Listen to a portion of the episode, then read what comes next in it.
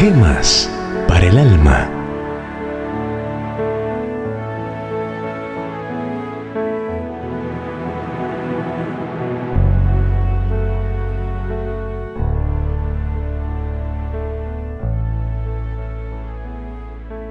Dejad que vuestra luz alumbre.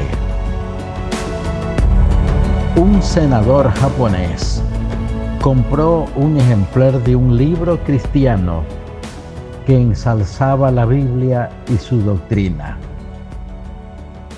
Después de leerlo, dictaminó que el cristianismo es una cosa muy hermosa en teoría, pero que para él era dudoso que pudiera llevarse a la práctica.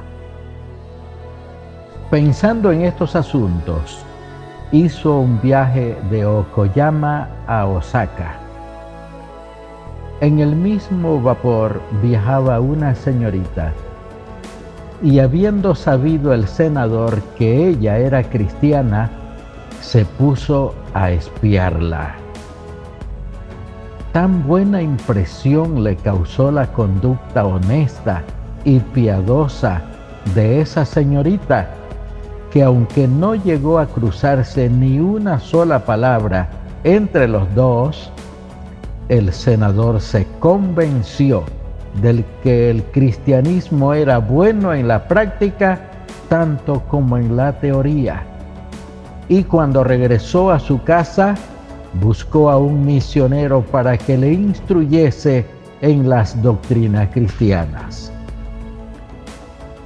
Poco después hizo pública profesión de su fe y siendo una persona de posición, prestó valiosos auxilios económicos y políticos a los cristianos en dicho país. La señorita no sabía que se le espiaba durante aquel viaje, ni podía sospechar las consecuencias de su conducta. Si ella se hubiese portado como lo hacen muchos miembros de iglesia que no quieren ser tildados de fanáticos, especialmente cuando están distantes de sus casas, este senador japonés habría llegado a la conclusión de que por bueno que parezca el cristianismo en teoría, no es lo mismo en la práctica. No sabemos nunca los ojos que nos están observando. Por eso recordemos que Jesús dijo, Dejad que vuestra luz alumbre delante de los hombres, para que vean vuestras obras buenas y glorifiquen a vuestro Padre que está en los cielos.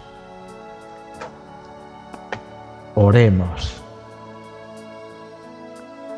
Gracias te damos, Dios Todopoderoso, por tantos buenos cristianos que te aman y obedecen tu santa palabra. Ayúdanos a hacer epístolas vistas y leídas de todos los que tratamos como cristianos auténticos, genuinos, puros, honestos, donde quiera que estemos. En el nombre de tu Hijo Jesús lo rogamos. Amén.